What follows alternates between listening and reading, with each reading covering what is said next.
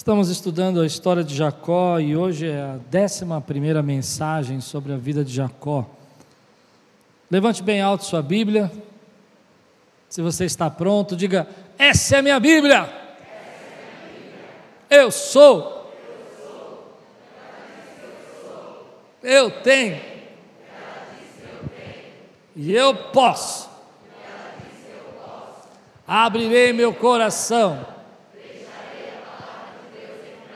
e nunca mais serei o mesmo. Amém. Glória a Deus.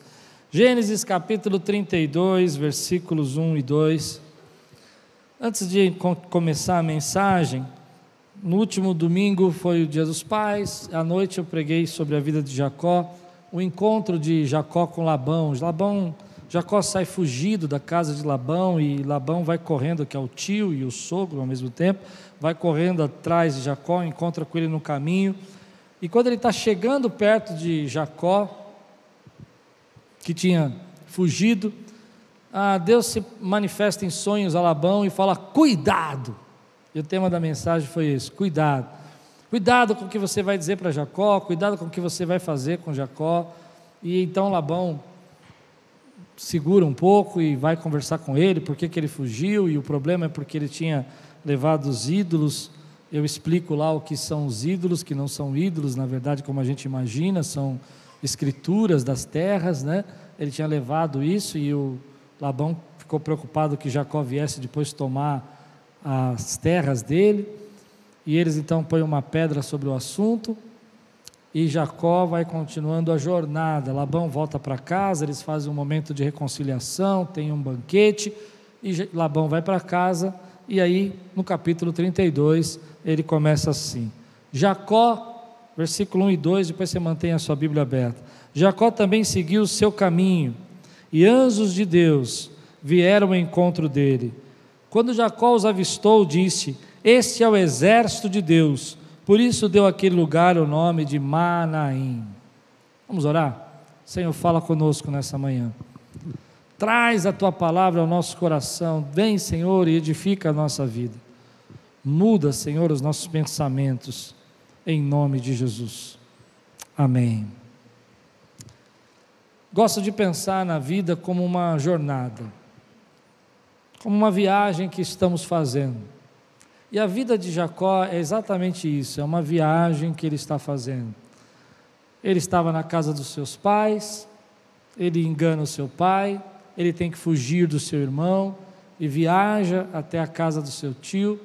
Lá ele encontra as suas esposas, trabalha há 14 anos para o tio sem receber nada além das esposas, mais seis anos ele trabalha pelos seus próprios bens, enriquece, fica muito rico ali, e depois disso, Deus olha para ele e fala: teu tempo aqui acabou, você tem que voltar para a tua casa, você tem que voltar para a tua terra, e agora ele está nesse caminho. No meio do caminho, Labão persegue, chega até ele, eles fazem as pazes, e depois disso, ele vai ter que continuar a jornada, porque eles colocaram uma pedra lá e disseram assim: se você passar para cá e me prejudicar, Deus vai punir sua vida. Labão falou isso e Jacó concordou. E se eu passar para lá e te prejudicar, você, Deus vai punir a minha vida. E no meio do caminho, no meio dessa jornada da vida, ele está obedecendo a ordem do Senhor, ele está fazendo o que Deus mandou ele fazer, mas no meio do caminho ele tem que encontrar, ele tem que passar por um, por um, por um problema que ele deixou para trás. E não é assim a nossa vida, a gente vai fazendo as nossas jornadas e no meio do caminho a gente encontra problemas, dificuldades, e o problema que ele vai encontrar é Esaú, o irmão que havia dito que mataria se encontrasse com ele. E ele sabe que ele tem que encontrar esse irmão. Nessa jornada da nossa vida, às vezes nós temos desafios, planos, projetos, sonhos, desejos. Quero casar, quero ter filho, quero desenvolver minha carreira, quero ter prosperidade na minha vida, quero é, construir algo. E nesse projeto da nossa vida, a gente não imagina que no meio do caminho dessa jornada a gente vai se encontrar com Isaú. Isaú é aquele irmão que está perseguindo, Isaú é aquele irmão que jurou que ia matá-lo, e ele tem que passar por esse caminho. Ele já não pode mais voltar para trás, ele já não pode voltar para a casa de Labão, ele não pode ir para a casa da, da, do tio dele, ele tem que seguir adiante. Ou ele tem que pensar no que vai fazer da vida dele. E nesse processo do que ele tem que enfrentar entre obedecer o que Deus mandou ele fazer e seguir o caminho, sabendo que ele vai ter riscos a correr, Deus então se manifesta na vida dele e ele vê anjos. E eu acho lindo isso. Eu acho lindo porque o texto está dizendo para nós que nos momentos mais difíceis da nossa vida existe um exército de anjos acampados ao nosso redor. Eu acho lindo porque nos momentos mais difíceis da nossa vida, que nós temos que vencer, lutar, enfrentar, ainda que você não tenha consciência, você não tenha aí um entendimento, a visão, Deus na sua palavra diz que dá ordem aos anjos para nos guardar. Deus na sua palavra diz que a bênção dele está determinada sobre aqueles que o amam e do mal eles o livra. A Bíblia diz que o Senhor vai nos guardando e vai acompanhando a nossa vida e nos cerca por trás e por diante e sobre nós põe as suas nossas mãos. A palavra de Deus fala em Hebreus que os anjos são ministradores do Senhor ao nosso favor. Então, no momento que ele vai continuar a jornada e ele vai ter um grande desafio a enfrentar pela frente. Deus, na sua graça, dá algo a ele que às vezes você não teve, mas você precisa saber que tem na sua vida. Você não enxerga, mas sabe que tem. Ele deixa ver um exército de anjos. E esse exército de anjos vem ali para dizer: Ei, Jacó, você não está sozinho nessa jornada de vida que você vai ter que viver. Eu estou com você e o meu exército está acampado ao seu redor. Por isso eu quero dizer para você, meu irmão, eu não sei o que você tem que enfrentar nesse tempo, nesse, nesse momento da nossa vida, no recomeço dessa história toda que nós estamos passando. O que eu sei é que tem um exército do Senhor acampado ao redor dessa igreja. O que eu sei é que tem um exército do Senhor acampado ao redor da tua vida. Quem pode dizer glória a Deus por isso, querido? Às vezes nós nos sentimos sozinhos porque nós não temos essa consciência. Nós nos sentimos sozinhos porque achamos que vamos enfrentar os nossos problemas sozinhos. E Deus está dizendo nesse texto que na jornada da nossa vida vão haver momentos que vamos ter que enfrentar problemas, dificuldades, como Isaú vindo na direção contra ele, você já vai ver isso. Mas embora você tenha que passar por essa jornada, por esses problemas, lembre-se: existe um exército ao seu redor, existe um Deus que é, querido, o Jeová Nissi, o teu Deus que é a sua bandeira, existe um Deus que é o Senhor dos exércitos ainda na sua vida, existe um Deus, querido, que dá ordem aos seus anjos para guardar você. Aleluia. Diga comigo, tem um exército comigo. Eu me lembro que quando garoto, adolescente, essa consciência veio no meu coração, ouvindo uma pregação de um homem que estava pregando na igreja que meu irmão pastoreava. E esse homem era um homem muito simples, ele tinha vindo do interior, meio matuto assim, sim, simples. E ele estava pregando na igreja. E ele contou que quando ele chegou na, na cidade onde ele morava, ele veio para São Paulo, desceu na rodoviária do Tietê, e quando ele desceu na rodoviária do Tietê, ele ficou encantado com a grandeza. Naquela época, a rodoviária do Tietê tinha sido construída e tinha sido um marco, uma mudança em São Paulo. É, talvez você não lembre, mas antes era na Luz, mas eu tenho certeza que tem gente que nessa idade aqui que lembra da rodoviária da Luz, que era bem pequenininha. E diz que ele desce do ônibus, isso é importante porque ele fica encantado, ele desce, ele começa a olhar, e ele começa a admirar, e ele fica distraído. bem perdido, né, na cidade grande. E aí, quando ele, como ele veio de uma cidade interior, onde todo mundo se cumprimenta, todo mundo fala bom dia, ele viu uma pessoa vindo na direção dele. E ele ficou feliz. Ele achou que a pessoa estava indo para cumprimentá-lo. E quando a pessoa chegou do lado dele, falou: passa a bolsa. E ele não entendeu, falou: Como é? Ele falou: Passa a carteira e a bolsa. E ele olhou assim, ele não sabia o que fazer, e falou assim: Olha, eu quero dizer uma coisa antes de fazer isso. Eu preciso te avisar: eu nunca ando sozinho. Eu nunca mais esqueci essa história. E aí ele chegou e disse que o homem olhou para ele e falou: Como assim? Eu estou sempre acompanhado. Aí o homem falou: É? Você não está sozinho? Não, estou acompanhado? É. Tá bom, então deixa aí. E foi embora. E não assaltou ele. Daquele dia em diante que eu vi essa história, eu comecei a tomar para mim isso. Eu nunca ando sozinho, eu estou sempre acompanhado. Não importa a prova, não importa a sentença, não importa a luta, não importa a batalha, não importa a enfermidade, não importa a, a palavra que se levante, não importa o Isaú que tente ir contra você. Você nunca está sozinho, você está cercado com a presença de Deus. Quantos podem dizer glória a Deus por isso? Embora isso seja tão simples, nem sempre nós temos consciência. Nem sempre nós, nós lembramos que o Espírito Santo habita dentro da nossa vida, que habita em nós e que está conosco em todos os lugares que nós entramos. Nem sempre nós lembramos que, ainda que a gente ande pelo vale da sombra da morte, nós não teremos mal algum, porque o Senhor está conosco. Nem sempre nós lembramos disso. Às vezes, na nossa, nossa correria, nos nossos problemas, nós esquecemos. Mas hoje eu queria que você dissesse, querido, eu queria lembrar você Ei, você está cercado pela presença de Deus. Diga aí, eu estou cercado. Tem um exército comigo.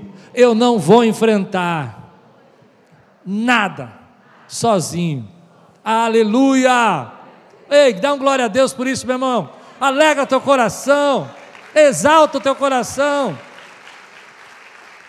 Há momentos que a gente fala, estou cansado, está difícil, tem problemas tem coisas que eu não queria viver, a jornada da vida é assim. Você quer chegar num lugar, você está num ponto e quer chegar em outro ponto. Você está numa fase da sua vida e quer viver outra fase da sua vida. Você está querendo construir algo nesse processo. E a gente esquece que no meio do caminho existem pessoas, existem situações, existem problemas, como Isaú, que se levanta contra a nossa vida. Mas o que o texto vai lembrar para nós? Que ainda que a vida seja assim, ainda que a vida tenha esses processos, lembre-se, você precisa enxergar, você precisa abrir seus olhos e ver e perceber que existe um exército de Deus que está com você.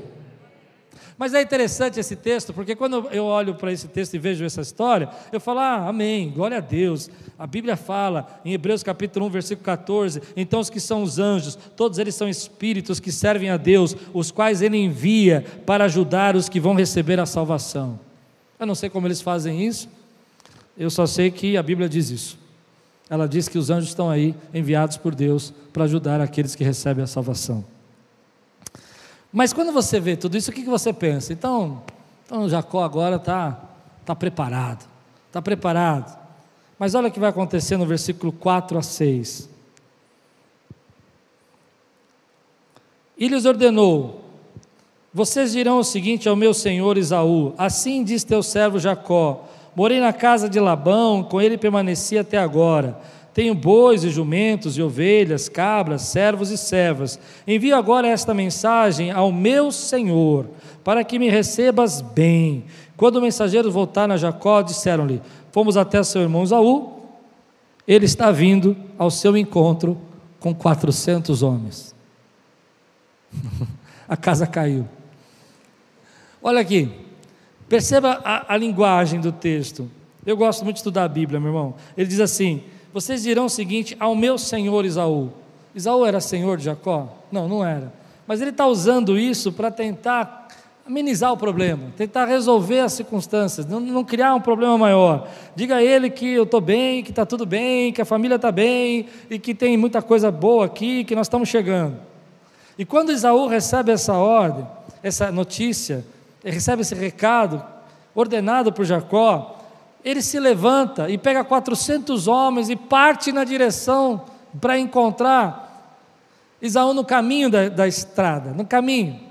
E esse é, é, é o segredo que eu queria trazer para a tua vida. Querido, no caminho, no caminho você vai ter luta, no caminho vai ter pessoas, ainda que Jacó estivesse debaixo da vontade de Deus e fazendo o propósito que Deus havia mandado, no caminho você vai encontrar aí Esaús da sua vida. Às vezes o Esaú é uma pessoa que não quer que você cresça espiritualmente, às vezes Esaú é uma pessoa que não quer que você se entregue mais a Deus, às vezes Esaú é uma pessoa que não quer que você caminhe na direção da vontade de Deus.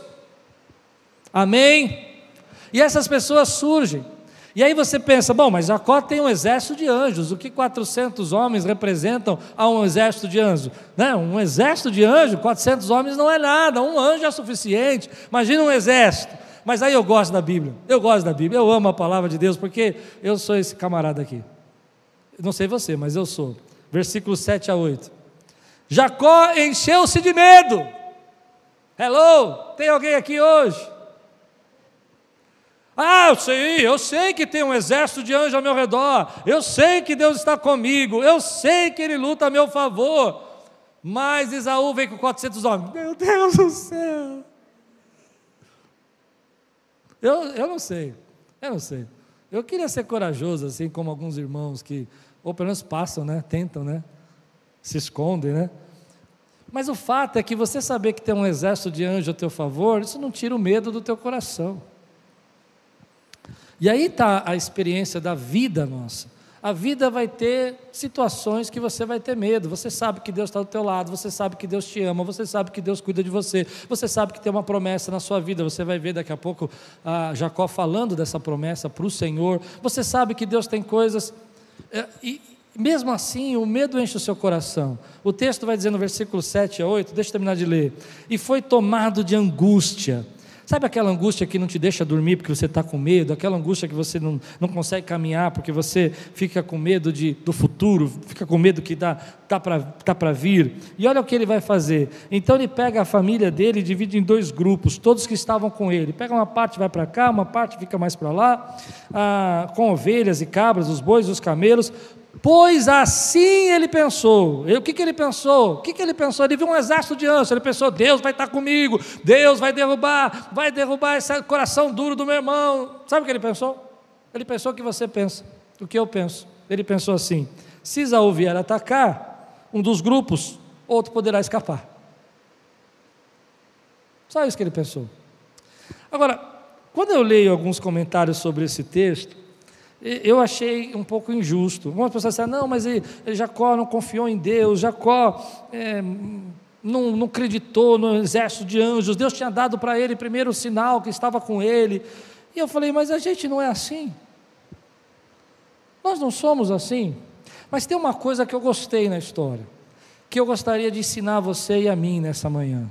Ainda que a gente tenha medo, ainda que Jacó ficou angustiado, ainda que ele talvez não tenha confiado da maneira como alguns, alguns comentaristas dizem, há uma coisa aqui nessa história que me alegrou o coração. Ele não deixou o medo mudar a rota dele. Quem pode dizer amém por isso, querido? Eu não sei se você entendeu. Ele não deixou o medo fazer ele fugir. Ele pode ter dividido os dois grupos, mas ele continuou na direção do que Deus havia mandado ele fazer. Pois bem, nessa manhã eu quero dizer para você: tem um exército de anjos ao seu redor, você vai ter medo de enfrentar o que vem pela frente? Ok, mas não deixe o medo mudar o caminho que Deus tralhou para a sua vida. Não deixe o medo parar o teu ministério, parar a sua comunhão com Deus, parar a sua oração, parar o seu propósito, parar o seu futuro. Eu nunca vi ninguém que quer casar que não tenha medo no dia do casamento. Toda vez vez que eu vou fazer um casamento, ai meu Deus, eu vou casar. Querido, vai com medo, mas vai, porque Deus já disse que a sua família é uma família bendita no nome do Senhor. Aleluia. Então eu gosto disso porque a minha vida é essa jornada, a sua vida é essa jornada. Deus fala, vai na direção, volte para sua casa, vai fazer o que eu estou mandando. E você fala, uau, eu vou. Tem um anjo ao redor, não é assim? Você fala, meu Deus, estou acampado, oh glória. Eu me lembro quando nós começamos essa igreja e a gente abriu a primeira porta da garagem. Deus é conosco, Deus é maravilhoso. Olha, os anjos estão aqui acampados. Vem a primeira conta de água, a primeira conta de luz, a primeira banco que você precisa comprar, o primeiro projetor. Você fala, meu Deus! Mas agora eu vou dizer uma coisa: tem gente que para por causa do medo, e eu vou dizer para você: Deus está dizendo para você, Isaús vão surgir no seu caminho, mas não mude a rota, continue fazendo o que Deus mandou você fazer. Se Ele te mandou para pregar, continue pregando. Se Ele te mandou ensinar, continue ensinando. Se Ele te mandou adorar, vou fazer de novo. Se Ele te mandou adorar, adore. Amém, meu irmão? A história da nossa vida. Você vai enfrentar problemas se você for fazer a sua faculdade. Ah, mas Deus me mandou fazer essa faculdade e agora não tenho dinheiro para pagar. Adore. Continue caminhando. Continue na direção. A certeza que Deus está comigo não vai tirar de mim todo medo, mas a certeza que Deus está comigo vai fazer eu não parar por causa do medo.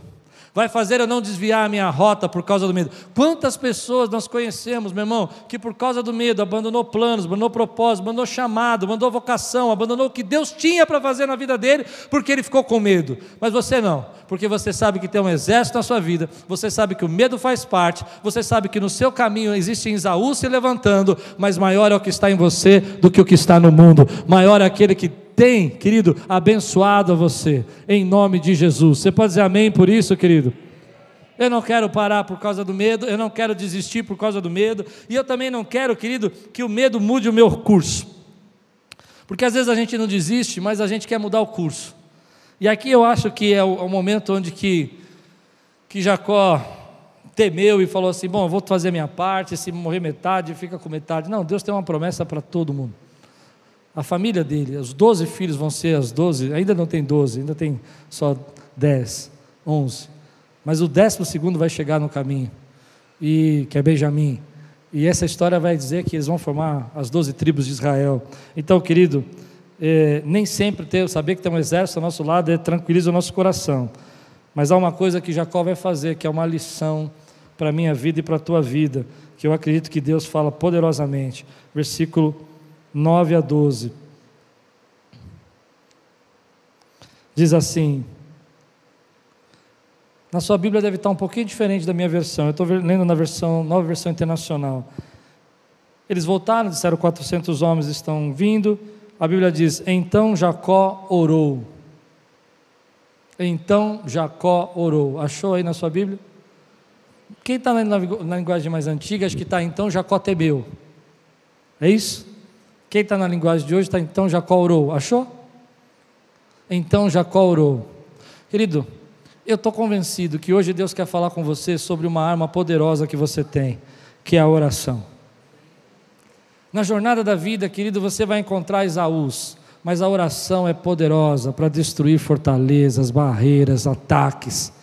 E Jacó vai fazer uma oração que eu chamo de oração de guerra. Já ouviu falar de oração de guerra? É aquela oração, querido, que, que vai diante de Deus e se derrama e joga tudo dentro dele e fala: Deus está aqui, ó, toda a minha alma, todo o meu coração. E Deus tem falado comigo, querido, você vai enfrentar lutas, você vai passar por batalhas, você vai ter momentos difíceis, mas lembre-se que eu sou Deus, que estou com você, que tem um exército ao seu lado e que te dei uma arma poderosa. Comece a orar, porque o que vai fazer você não sair da rota é se você estiver em comunhão comigo. O que vai fazer você não viver pelo medo, mas viver pela graça, é se você ouvir minha voz.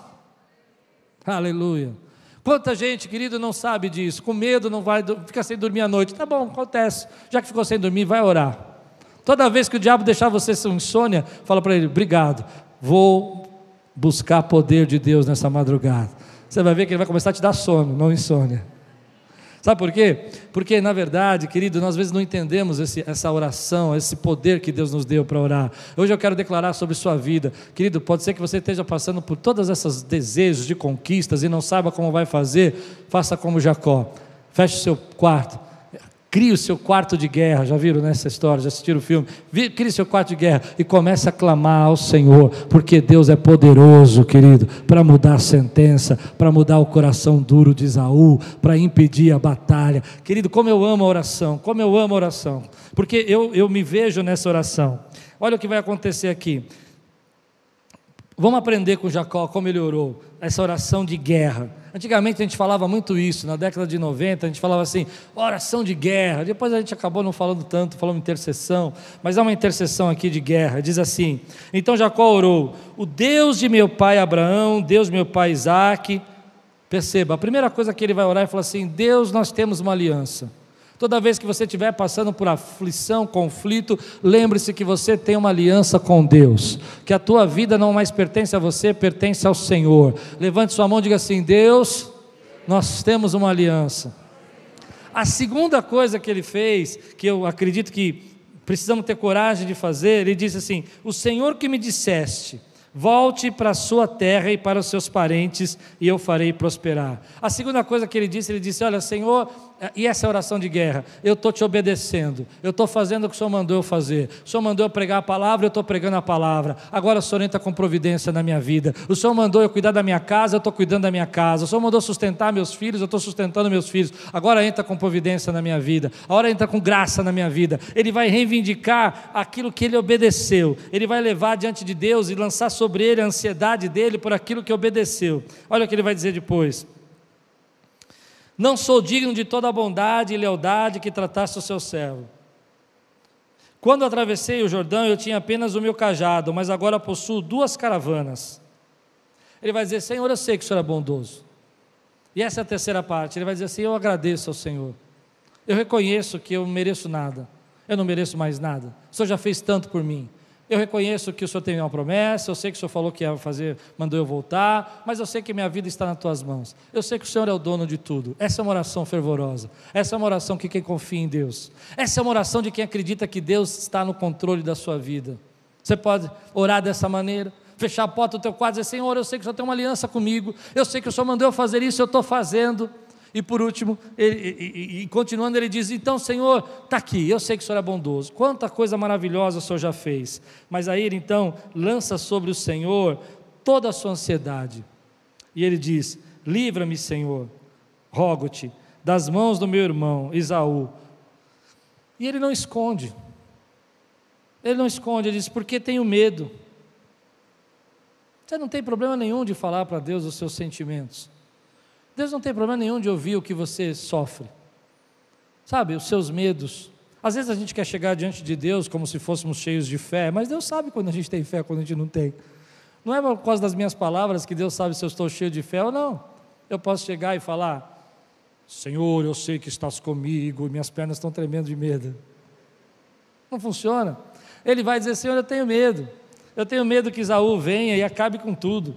Eu tenho medo que Isaú venha atacar tanto a mim como as mães e as crianças. Tenho medo. Lança sobre ele o teu medo, querido, se você quiser se livrar do medo. Lança sobre ele o seu medo, se você quiser viver as promessas de Deus. As promessas de Deus na nossa vida são como um cheque. Um cheque que você recebe é um papel. Se você não descontar no banco, não tem valor nenhum.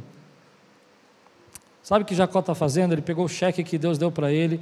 Eu vou abençoar você como abençoei Abraão. Eu vou fazer você chegar na terra dos seus pais e vou trazer você de volta e vou fazer você prosperar. Ele foi lá no banco do céu e disse assim: Está aqui, Senhor, agora eu preciso descontar esse cheque, que meu irmão está vindo aí e o Senhor tem que cumprir a promessa na minha vida. Quem pode dizer glória a Deus por isso, meu irmão? É isso que hoje vai mudar a tua história, é isso que hoje vai mudar a tua vida, é isso que hoje vai mudar, querido, o teu caminho. Quando você levantar a sua mão e falar assim: Senhor, estou aqui, eu estou nessa luta, eu estou nessa batalha, mas eu tô, sou tua serva, sou teu servo, tenho te, adorado, tenho te servido, tenho sido fiel, então está aqui, Senhor, cumpre em mim a tua promessa. Eu sei que o Senhor tem sido bondoso, eu te glorifico e te agradeço, porque o Senhor me trouxe vivo até aqui, me sustentou, mas agora, Senhor, eu estou com medo, eu estou com medo, estou com problema disso, nesse momento eu clamo ao Senhor, porque eu sei quem tu és, eu sei o que o Senhor pode fazer, eu sei que nós temos uma aliança. Então ele vai dizer aqui no final: Pois tu prometeste. Uau! Que ousadia, né? Que intimidade com Deus. Que jeito íntimo de orar e falar: Pois tu prometeste.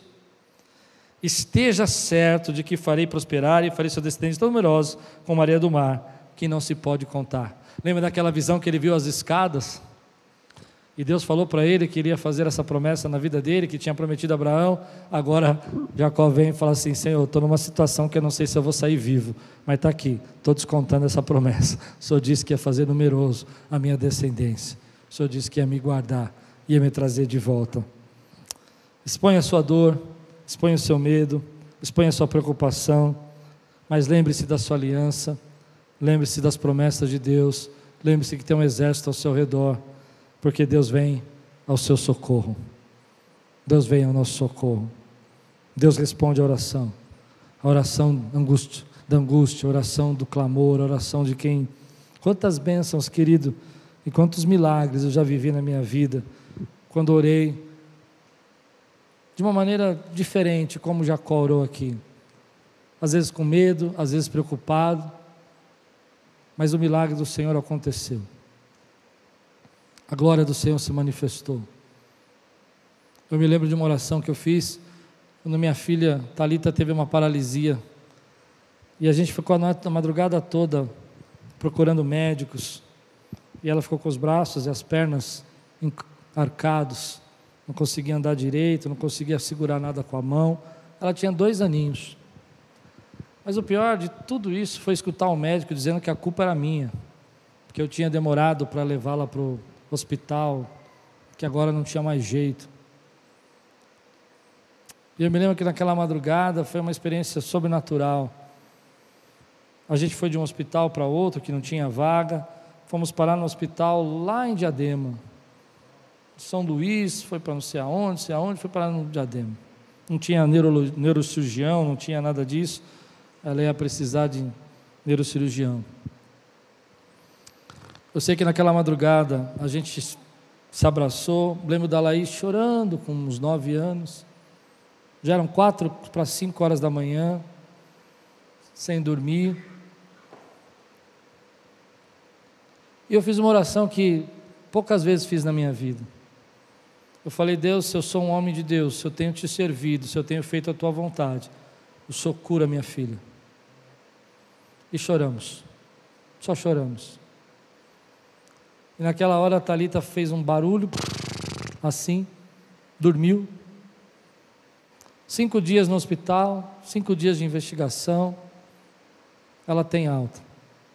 Volta os braços, volta os movimentos, os médicos não sabem explicar. Aleluia. Doze anos, com 12 anos, 10 anos depois, começa uma dor de cabeça na vida dela, que ela contou semana passada. Que a gente jogava o lenço de oração, o chale de oração para orar por ela. Descobrimos que aquele problema que ela teve lá, com uns dois anos de idade, era um problema de nascença, que os médicos não enxergaram, não viram, só foram ver depois de 12 anos. Em tudo isso, querido, nós fomos encontrando Isaú. Os medos, as preocupações, os ataques, mas em tudo isso, a oração, a oração. Trouxe cura, trouxe milagre, às vezes o que nós precisamos, querido, não é discutir mais a relação, os filhos, nós precisamos orar mais. Às vezes o que nós precisamos não é ficar fazendo reuniões para tentar descobrir com a nossa família como a gente pode melhorar, mas é orar junto com a nossa família, é clamar junto com a nossa casa, é orar junto com os nossos filhos.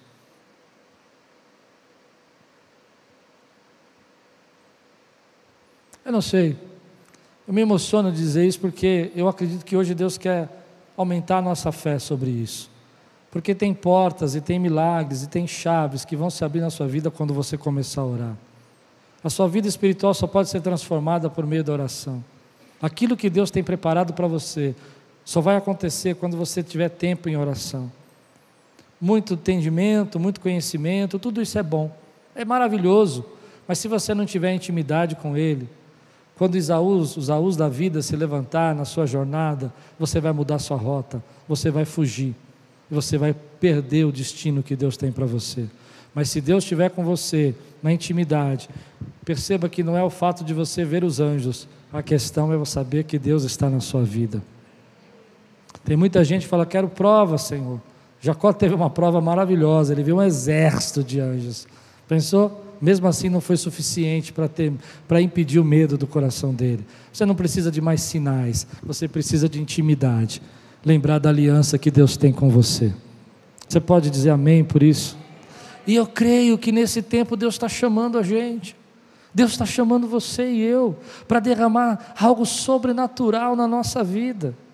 Sabe, algo que a gente nunca viveu antes.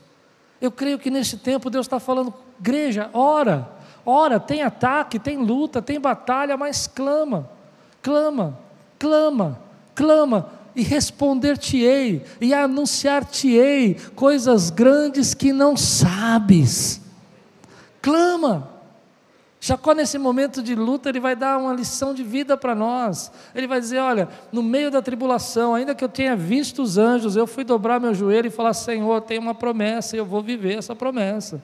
Eu quero viver a promessa que o Senhor disse que faria. Ele disse que nós íamos viver até essa obra estar tá acabada, e nós vamos viver até tudo aquilo que Deus tem para fazer na nossa vida estar tá acabado. Diga aí, glória a Deus por isso, meu irmão. Quem pode levantar sua mão aqui, dar um brado aqui, dizer glória a Deus por isso, meu irmão? Aleluia! Deus tremendo e maravilhoso. Então eu olho para isso, eu falo, Senhor, estamos aqui, estamos nessa jornada, estamos nessa caminhada, estamos seguindo a tua vontade, mas tem ataques, e Deus fala, tem mesmo, você vai ter que passar pela sua vida, na sua estrada de vida, em algum momento vai haver um Isaú aí na jornada para onde você quer chegar, em algum momento vai ter um Esaú. Mas lembre-se de duas coisas. Primeiro, lembre-se que eu te dei intimidade comigo, eu te dei o poder da oração, eu te dei a certeza que você pode orar, eu te dei a certeza que você pode reivindicar essas promessas. Então se derrame na minha presença e nunca esqueça que eu já coloquei ao seu redor um exército de anjo para guardar você. Se você crê, dá um glória a Deus aqui, exalta o Senhor. Aleluia. Aleluia. Agora chegamos na parte mais difícil do texto. A parte que, é, de tudo que eu estudei, eu não gostei. Porque as pessoas vão olhar esse texto, eles falam assim, a maioria dos comentaristas né, que comentam o texto, eles falam assim: olha, presta atenção, Jacó não confiou em Deus, Jacó ainda não era Israel, então Jacó ele foi fazendo as coisinhas dele, foi tentando dar um jeito dele. Eu não, eu não sei, eu não gostei. Eu acho que Jacó aqui, ele. Sabe aquele tipo de atitude que a gente fala assim: vou fazer alguma coisa para não dizer que eu não fiz nada?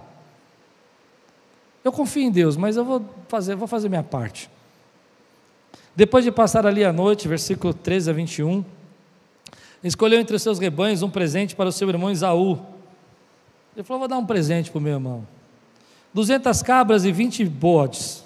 200 cabras e 20 bodes. Era pobre Jacó. Pobre, né? 20 carneiros, 30 fêmeas de camelo com seus filhotes, com seus filhotes, 40 vacas e 10 touros, 20 jumentas e 10 jumentos. Designou cada rebanho sob o cuidado de um servo e disse: Vão à minha frente e mantenham certa distância entre um rebanho e outro.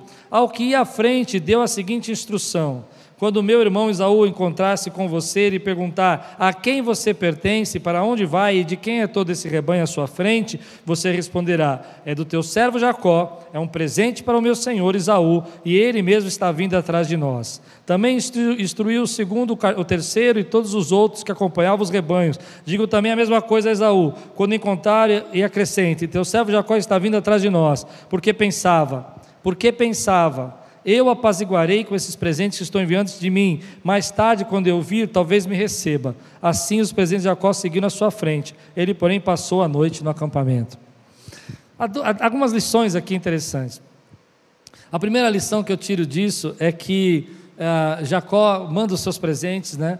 E, e, a situação devia ser muito interessante, porque imagina que está vindo as 200 cabras no rebanho, e aí Isaú com os 400 homens encontra o rebanho e para. O que, que é isso aí? Isso aqui é um presente para o seu senhor, do, meu, do teu servo Jacó. Ó, e ele está vindo aí atrás, ele não vai fugir mais.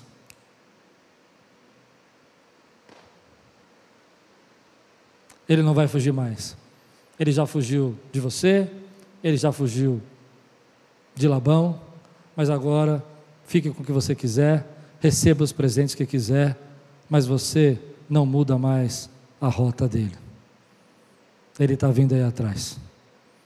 O tempo de fugir acabou. Aleluia. O tempo de fugir acabou. Então passa mais um pouquinho, venha os camelos, as, as camelas, as crias, não sei como fala. Bem-vindo. E aí para o que é isso aí? Isso aí é um presente do seu servo Jacó para o seu senhor Esaú. E ele está vindo aí atrás. Ele vai continuar vindo. E você faz o que você tem que fazer, faz o que você acha que é certo fazer, mas ele não muda mais o destino dele.